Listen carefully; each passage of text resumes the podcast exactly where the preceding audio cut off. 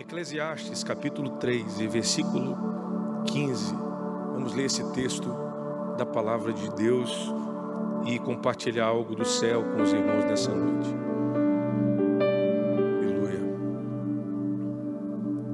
Você achou o texto? Amém? Você que não tem Bíblia, acompanha no telão com a gente. O que é, já foi. O que há de ser, também já foi. E Deus pede conta de tudo que passou. Pai querido, eu te dou graças por essa palavra viva, poderosa, eficaz, santa. Te agradeço porque o Senhor nos deu vida, saúde para estar mais uma vez aqui no culto de Santa Ceia. Quem sabe o culto mais importante que é ministrado, que é celebrado todos os meses na tua casa. Todas as vezes que participamos da mesa, Todas as vezes que participamos do pão e do cálice, trazemos à memória o teu sacrifício na cruz, a nossa vitória garantida, o preço que foi pago por nós, a salvação, o presente que o Senhor nos deu através da graça transformadora, regeneradora de Jesus Cristo. Senhor, nossa gratidão a Ti por tudo isso. Pai, eu te peço que o Senhor ministre o nosso coração com essa palavra, assim como essa palavra visitou meu coração nesses últimos dois dias, que essa palavra que vai ser ministrada à tua igreja, assim como ela ministrou a minha vida, que o Senhor possa falar conosco, que saiamos daqui cheios do teu Espírito Santo, alinhados à tua vontade, fortalecidos pelo teu propósito e cheios da tua graça e da tua direção para caminhar mais uma semana, mais um mês, mais um pouco até a vinda do Senhor Jesus. Se conosco, ministra na nossa vida e fala ao nosso coração, em nome de Jesus. Amém. Queridos, o capítulo 3 de Eclesiastes é um capítulo que trata especialmente sobre o tempo. E falar de tempo é falar de algo muito subjetivo, de algo muito relativo. Porque se você fala de tempo do ponto de vista humano, uma palavra originária do grego que se chama cronos, você vai ter uma dinâmica, uma compreensão, um entendimento. Se você fala do tempo a partir das suas eras, a partir dos seus períodos, você vai ter uma outra compreensão. Se você trata do tempo na dinâmica do passado, do presente e do futuro, você também consegue uma outra perspectiva. Mas especialmente se você olha para Deus e pensa no tempo, você vai ter uma outra compreensão completamente diferente e muito muito subjetiva, porque o tempo de Deus vem de uma outra palavra que se chama kairóis. O tempo do homem se caracteriza pelo início, pelo fim, pelo período que dura. O período do tempo de Deus é incalculável, porque se baseia na eternidade. A gente não sabe nem quanto tempo leva uma eternidade. Por consequência, a gente não sabe nem direito o que significa ser eterno. Porque nós, como seres humanos efêmeros, passageiros, limitados, principalmente com relação ao tempo, jamais vamos conseguir dimensionar, entender, compreender de fato o que é uma eternidade. Certa vez, um poeta, um sábio, escrevendo sobre a eternidade, disse que um pássaro vinha de um lado do outro do oceano de mil em mil anos e pegava um grão de areia no seu bico e levava para o outro lado da praia. Quando ele terminasse de levar todos os grãos de areia de um lado para o outro, aí então estaria começando uma eternidade. Como isso é assustador para a gente, não ter o domínio da ideia do tempo, não fazer ideia de quanto tempo dura o tempo.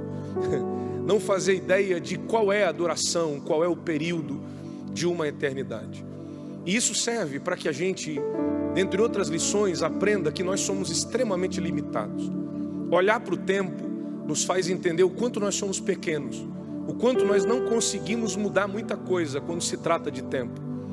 Perceber que o tempo foge da nossa capacidade, que o tempo foge do nosso controle, o tempo foge do nosso domínio. O tempo passa e a gente não consegue segurar o relógio.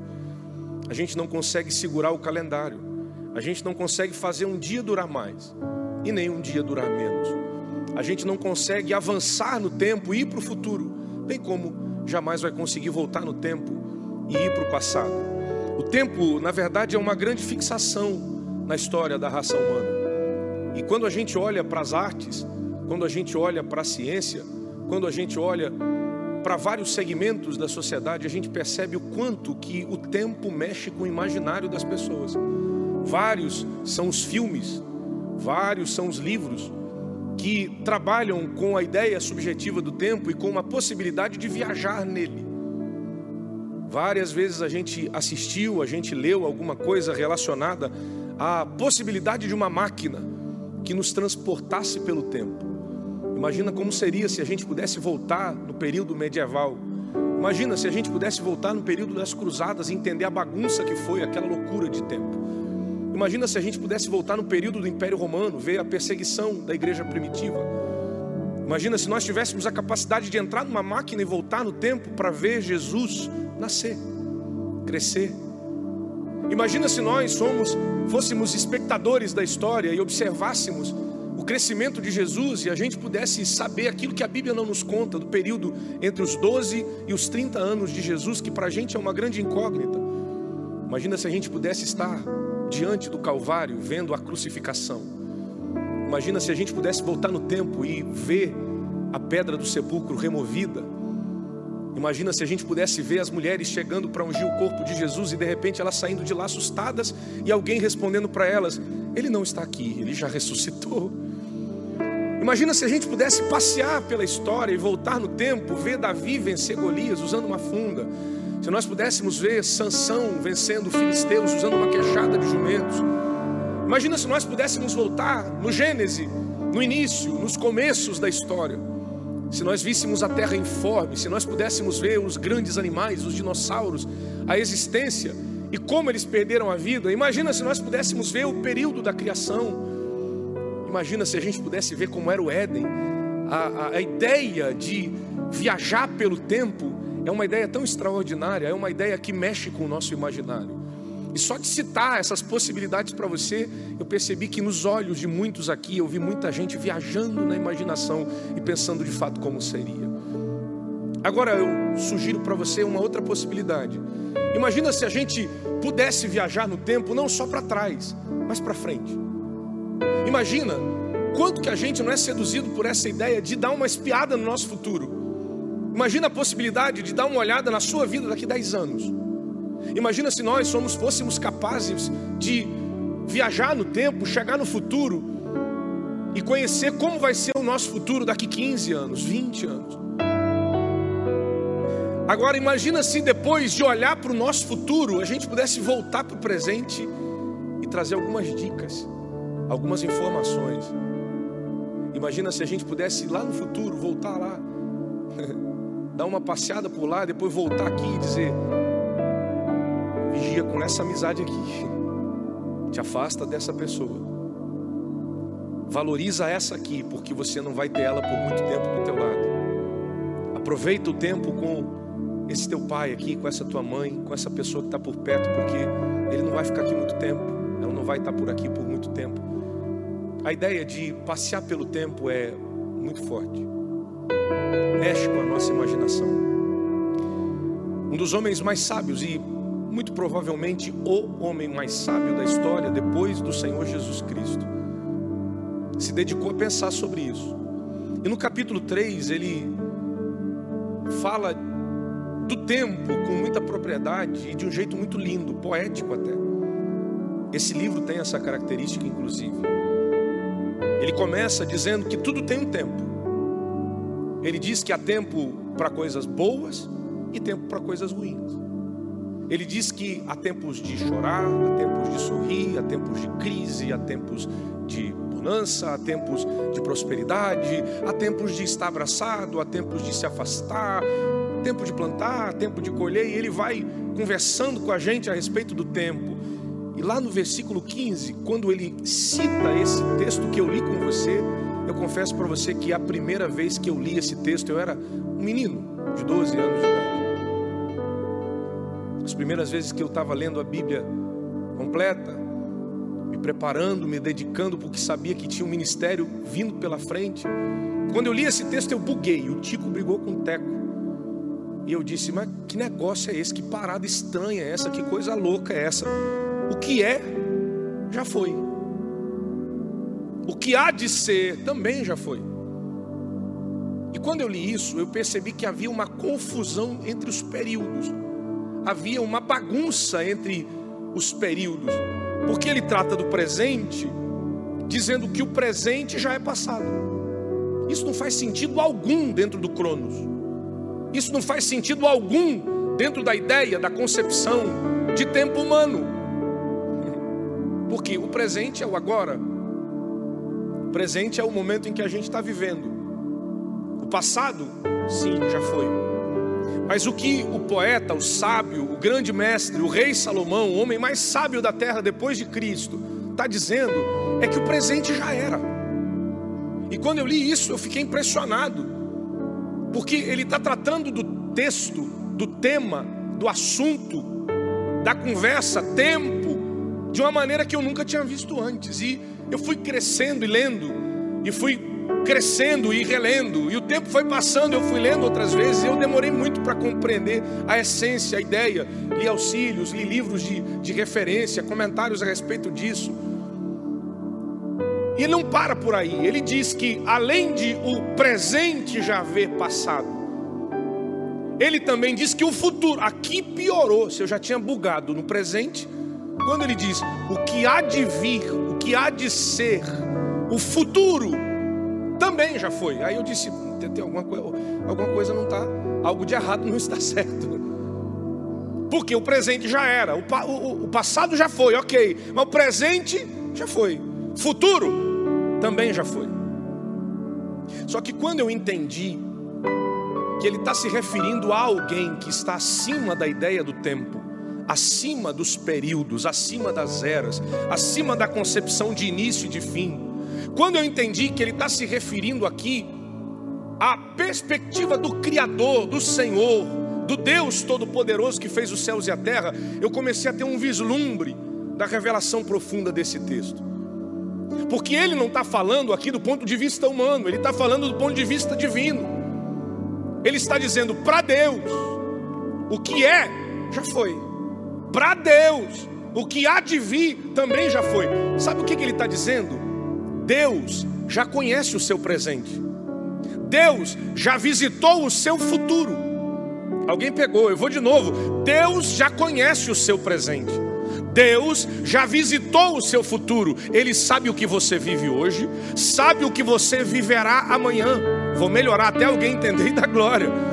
Ele já sabe o que acontece agora e em sua presciência já sabe o que acontecerá amanhã.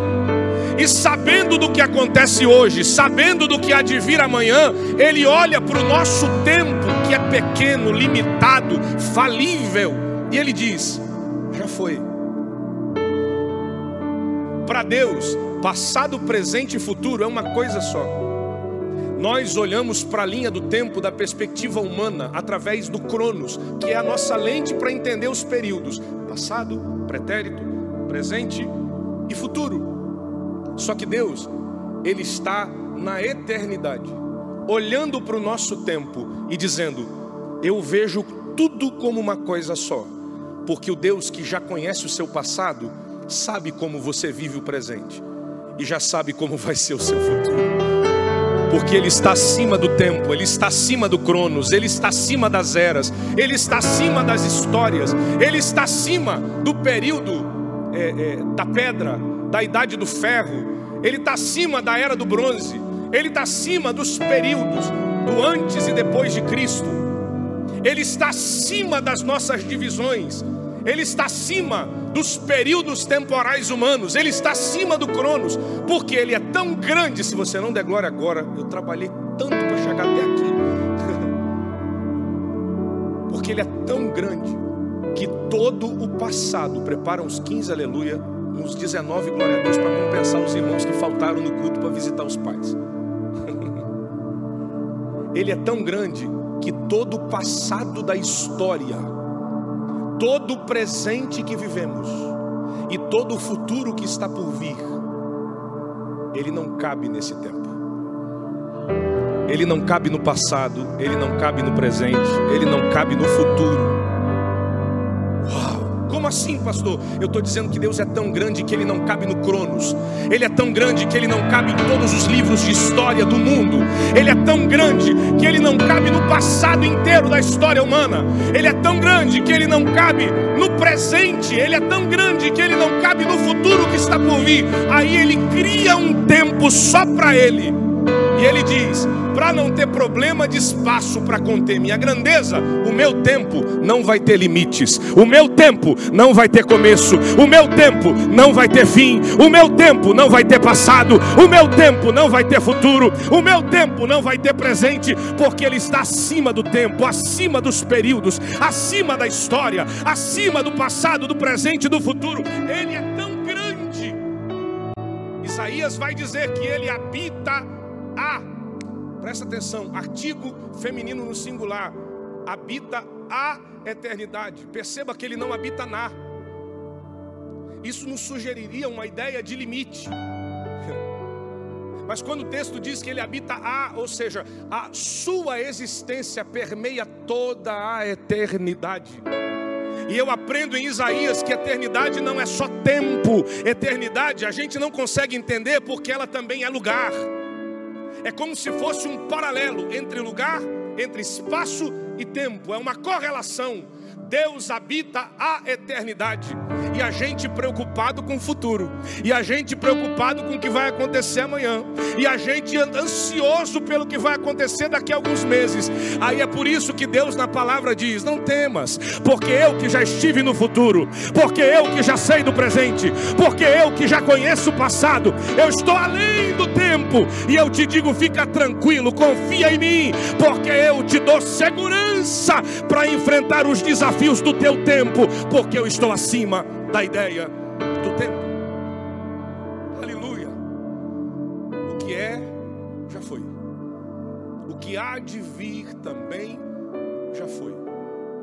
Agora, vamos concluir essa, essa palavra com a última frase desse verso. Mas Deus pede conta de tudo o que passou. O texto trata presente e futuro como uma coisa só. O texto trata presente e futuro como sendo passado. Eu amo isso, eu amo esses detalhes da palavra.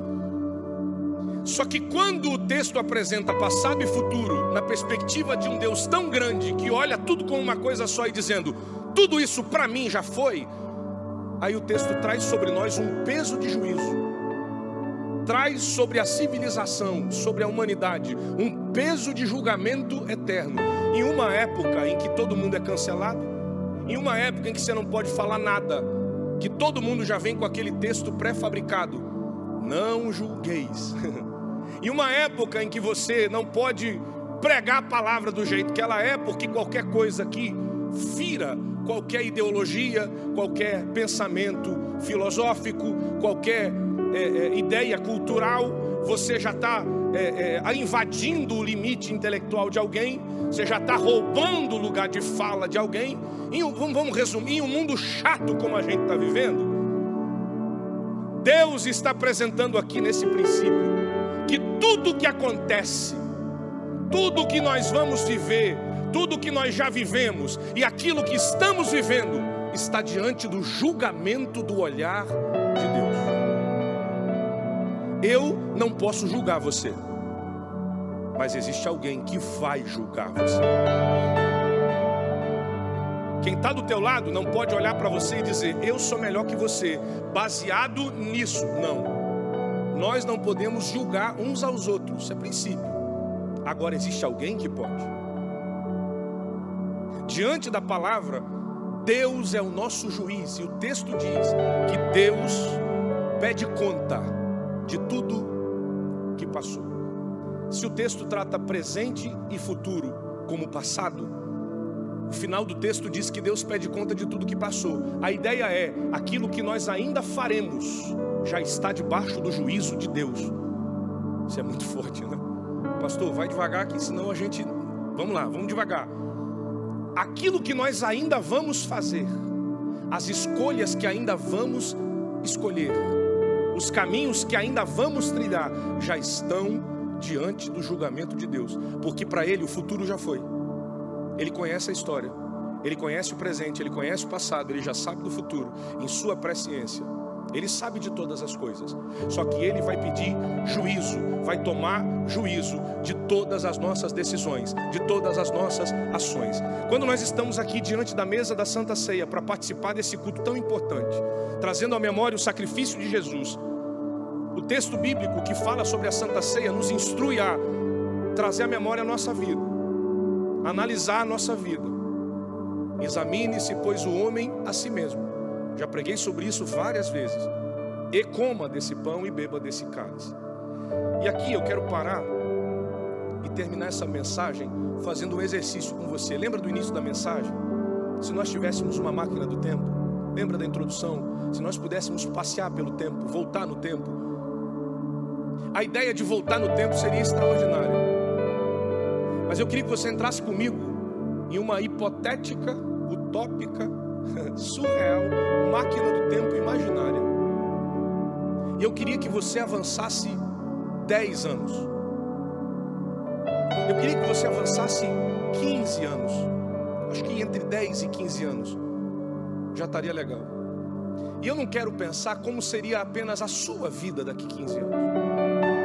Mas eu queria lançar um olhar especulativo, sim, profético, talvez sobre como seria a igreja daqui 15 anos. Deus me deu essa palavra e quando eu comecei a pensar a respeito disso, o Senhor ministrou muito ao meu coração. Como vai ser a igreja daqui 15 anos? E quando eu falo de igreja, eu não estou falando da Assembleia de Deus. Eu não estou falando só da nossa congregação. Eu não estou falando só da igreja em Florianópolis. Eu falo do corpo de Cristo. Eu falo da, do, do corpo místico de Jesus da noiva do Cordeiro, do povo de Deus. Como vai ser a igreja daqui 15 anos? Se hoje a crise de inspiração é tão grande que o pessoal está cantando Raul Seixas em um culto evangélico, imagina o que vão cantar nos nossos altares daqui 15 anos. Se hoje a falta de assim diz o Senhor, e de estar escrito que é tão grande, que os pregadores do Evangelho estão virando coach de vida, os pastores estão pregando mensagem de autoajuda baseadas em livros seculares e não mais na Bíblia, porque parece que a Bíblia perdeu sua suficiência. Se hoje tem gente muito inteligente, dizendo que a Bíblia precisa de atualização, mudar algumas coisas, subtrair algumas coisas, adicionar outras coisas, atualizar a sua linguagem. Imagina o que vão pregar nos nossos púlpitos daqui 15 anos. Se hoje a ideia do divórcio já é comum dentro das igrejas, Imagina como serão os casamentos daqui 15 anos. Teremos pastores com três casamentos na conta, ensinando o que é família para uma igreja que vai perder a noção do que é princípio. Casamento daqui 15 anos, diante da primeira crise, a primeira possibilidade vai ser divórcio. Se hoje casam, e no primeiro arroz que queima na panela já se divorciam, imagina daqui 15 anos. Divórcio vai ser algo muito comum. Imagina daqui 15 anos como a igreja vai lidar com a questão da sexualidade diversa. Imagina daqui 15 anos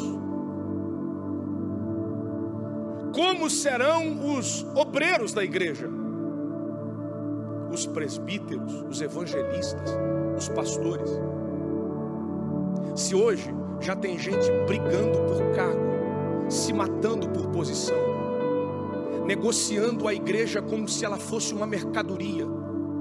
Se hoje já tem gente tratando de ministério pelo pressuposto de quanto vai me render, a igreja aqui rende tanto, a igreja lá rende tanto, essa aqui é maior. Eu quero ir para aquela porque vou receber mais, porque tem mais gente. Se hoje já tem gente tratando a igreja como negócio,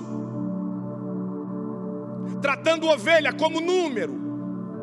Imagina daqui 15 anos. Você faz ideia do quanto isso é assustador? Se Jesus não vir daqui 15 anos, imagina como vão tratar da santidade.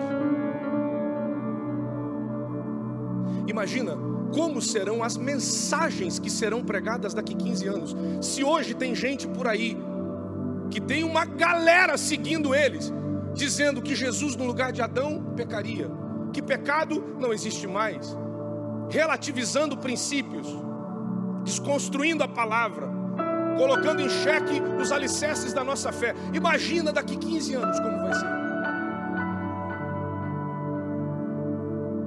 Como serão as mensagens? cada vez mais ralas, cada vez mais vazias, cada vez com menos fogo, cada vez sem oração, cada vez mais sem profundidade teológica, sem estudo e preparação, porque hoje em dia, para muita gente, o que mais importa é a casca, é o invólucro. Para muita gente, o que mais importa é o método. Para muita gente, o que mais importa é a embalagem. Imagina daqui 15 anos a aparência vai valer muito mais ainda do que vale hoje. A essência vai sendo deixada de lado. Quando nós olhamos para o futuro e percebemos a possibilidade de um futuro tão incerto, de um futuro tão duvidoso, quando nós olhamos para o futuro e percebemos que tanta coisa nos espera e espera a igreja do Senhor Jesus, quando a gente se enche de dúvida e preocupação. Quando a gente olha para esse texto e entende que Deus vai pedir conta de tudo que passou. A gente precisa entender que nós não somos a igreja do futuro ainda, mas nós somos a igreja de hoje. E o futuro está sendo construído com as suas escolhas hoje. O futuro está sendo desenhado com a sua vida hoje. O futuro da igreja está sendo determinado pelo que você faz hoje, pelo que você deixa de fazer hoje, pela oração que você faz ou que você esquece, pela leitura da palavra que você faz ou pela leitura que você abandona, pela santificação de hoje ou pelo pecado que você abraça hoje. São as nossas escolhas como igreja hoje que vão determinar como vai ser a igreja daqui 15 anos. Se tudo isso que eu falei te assustou pelo menos um pouco, se tudo isso que eu falei te deixou pelo menos um pouquinho preocupado, eu sugiro que hoje, quando você chegar na sua casa, e eu estou pregando isso com muito temor e tremor, porque quando essa mensagem foi revelada ao meu coração, essa foi a minha reação. Eu sugiro que você se olhe no espelho. Eu sugiro que eu e você, como igreja, nos olhemos no espelho. Eu sugiro que eu e você olhando para o espelho, a gente possa dizer: toma vergonha na tua cara. Vira crente de verdade. Igreja não é bagunça. Se você levar a tua vida espiritual de qualquer maneira hoje, o futuro que te espera vai ser uma desgraça. Mas se hoje você abrir mão do pecado e abraçar uma vida de santidade, se hoje você tratar a tua Bíblia como você trata o teu celular, se hoje você tiver uma vida de intimidade com Deus na oração, o futuro vai ser um futuro de vitória. O futuro vai ser um futuro de avivamento. O futuro vai ser um futuro de glória na presença de Deus futuro da igreja depende da igreja do presente. O futuro da obra de Deus depende dos obreiros de hoje. O futuro do evangelho depende dos cristãos de hoje. Olha no espelho e diga para você mesmo: cria vergonha. Vai orar. Volta a ler a palavra. Volta a buscar a presença como você já buscou um dia. Volta a desejar o céu como você já desejou uma época da tua vida. Por quê, pastor? Porque o que era já foi. O que é já passou. O que há de vir também já foi. Mas Deus pede conta de tudo. Fique em pé comigo, por favor. Pai querido, eu oro pela igreja do Senhor. Eu oro pela minha vida e pela vida dos meus irmãos, das minhas irmãs. Eu oro pelo teu povo. Eu oro não só pela igreja que o Senhor me dá graça para servir, mas eu oro pelo corpo de Cristo, pela igreja de Jesus espalhada ao redor do mundo. Eu oro te pedindo, Senhor, nos ajuda a viver um futuro projetando aquilo que o Senhor espera de nós. Nos ajuda a viver hoje de uma maneira que te agrade. Nos ajuda a viver em santidade. Nos ajuda a viver em amor. Nos ajuda a amar a tua palavra. Nos ajuda a viver uma vida de oração. Nos ajuda a sermos cristãos verdadeiros, não religiosos, não apenas fariseus contemporâneos, não apenas religiosos que vêm na igreja uma vez por semana, uma vez por mês, num ritual religioso, mas que sejamos cristãos de verdade. E que a vida que levamos hoje possa refletir a santidade que o Senhor espera de nós amanhã. Oh Senhor, tem misericórdia da tua igreja, tem misericórdia da nação brasileira, tem misericórdia da igreja ao redor do mundo, do teu povo, Senhor que o compromisso, a fidelidade possa permear a nossa vida e que nós possamos levar a sério a nossa salvação. Em nome de Jesus. Em nome de Jesus.